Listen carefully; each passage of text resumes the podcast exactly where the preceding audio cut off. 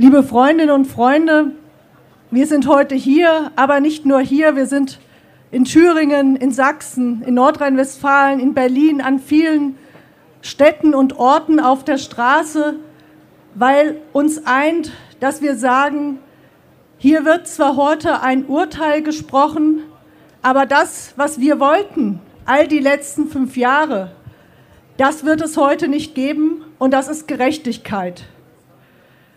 Warum sage ich das?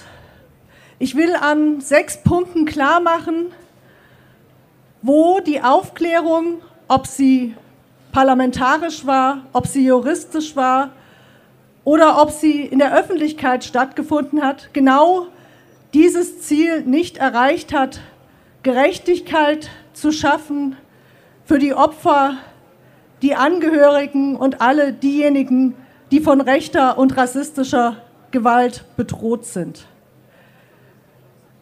Gerechtigkeit hätte bedeutet, dass wir nicht von einem Trio reden, dass wir auch nicht nur davon ausgehen, dass der NSU aus sieben Leuten bestand, wenn wir die Angeklagten hinzunehmen, die heute hier verurteilt werden, oder 16, wenn irgendwann, und wer glaubt eigentlich daran, das Verfahren gegen die neun weiteren namentlich bekannten Beschuldigten, die den NSU aktiv unterstützt haben, eröffnet wird.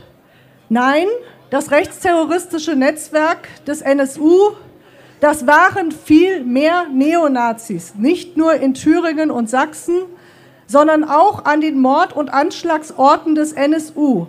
Und Gerechtigkeit wird es erst geben, wenn alle diejenigen, die den NSU unterstützt haben, auch ausermittelt sind und auf die Anklagebank kommen. Dann ist ein Punkt von Gerechtigkeit erreicht.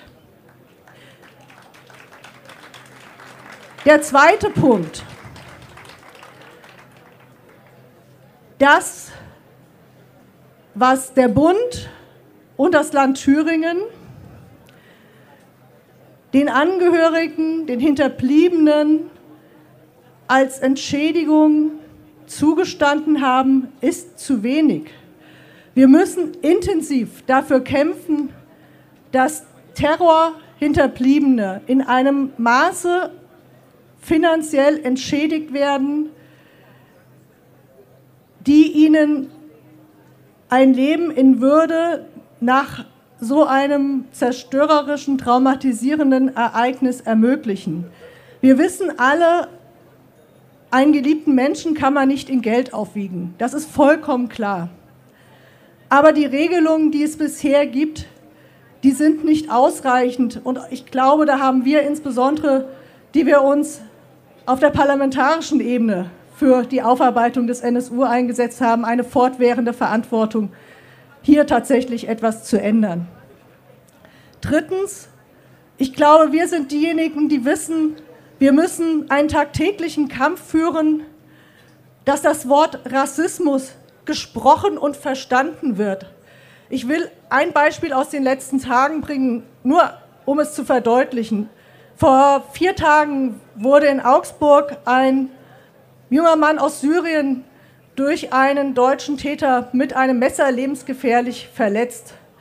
Die Polizei hat ganz fix in einer Pressemitteilung festgestellt, dass ein, wie Sie es nennen, fremdenfeindlicher Hintergrund ausgeschlossen werden kann. Das ist das Déjà-vu, das wir tagtäglich erleben. Und wenn wir nicht dafür sorgen, dass bei Angriffen, die alleine aus der Auswahl der Opfer eine deutliche Sprache sprechen, dass es einen möglicherweise rechten oder rassistischen Hintergrund gibt, darauf drängen, dass bei all diesen Taten die Ermittlungsbehörden gezwungen werden und die Presse gezwungen wird, über Rassismus zu reden, dann haben wir keine Gerechtigkeit geschaffen. Das ist der dritte Punkt. Und der vierte. So wie wir über Rassismus sprechen müssen, müssen wir auch über Rechtsterror sprechen. Der Rechtsterror in diesem Land der war und ist und der bleibt. Der ist seit den 50er Jahren hier und er ist mörderisch in dieser Kontinuität. Und wenn ich heute erleben muss, dass zum Beispiel im Innenausschuss davon gesprochen wird, dass der paramilitärische Arm von Platten Anna, also die Organisation, aus dem das Unterstützernetzwerk des NSU stammte, keine rechtsterroristische Struktur sei, sondern Neonazis sich lediglich das Signet anheften, weil man damit in der Szene was gilt, dann sage ich, nichts gelernt, nichts verstanden und wir werden sie treiben und weiterhin darauf drängen, dass sie über Rechtsterror sprechen, dass sie die Dinge beim Namen benennen, so wie sie sind. Was muss passieren? Passieren muss, dass wir Druck ausüben auf einen ganz unmittelbar wichtigen Schritt, der jetzt schon stattfinden konnte, könnte, nämlich dass die Neonazi-Szene entwaffnet wird. Wir sehen in den letzten Jahren eine Zunahme rechter und rassistischer Gewalt unter Verwendung von Waffen und Sprengstoff.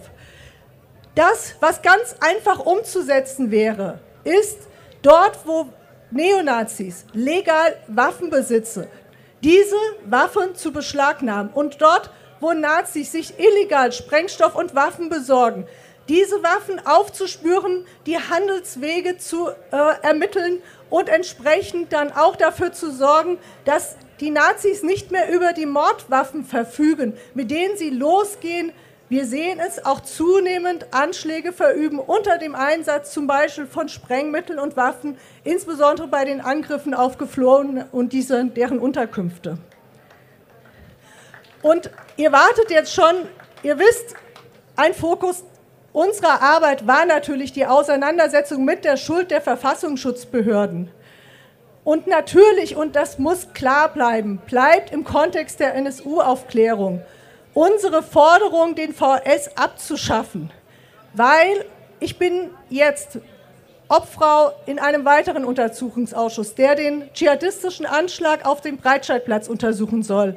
Und ich sage euch, das, was wir für den NSU festgestellt haben, gilt auch dort. Der Verfassungsschutz mit seinen Spitzeln ist Teil des Problems und nicht Teil der Lösung.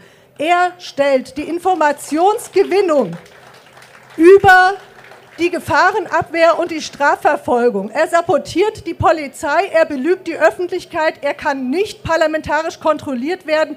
Der Verfassungsschutz muss weg.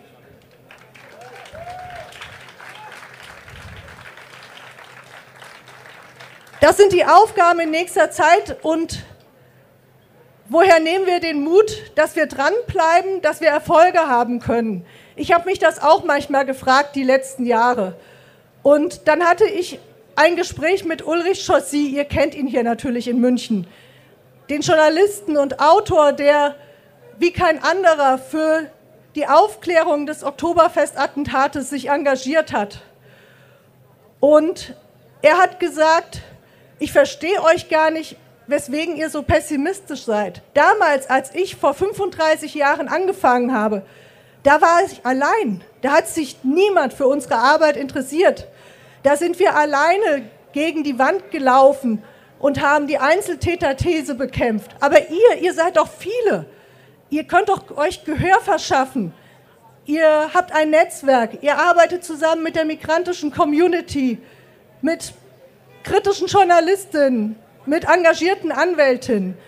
Und ja, genau, diese Struktur, die wir uns auch in dieser schwierigen Auseinandersetzung mit den NSU aufgebaut haben, die müssen wir erhalten und die müssen wir nutzen, um genau dafür zu sorgen, was ich am Anfang sagte, Gerechtigkeit zu schaffen. Also, lasst uns die Nazi-Netzwerke zerschlagen, lasst uns die Opfer schützen und lasst uns gemeinsam den antifaschistischen Kampf weiterführen. Danke.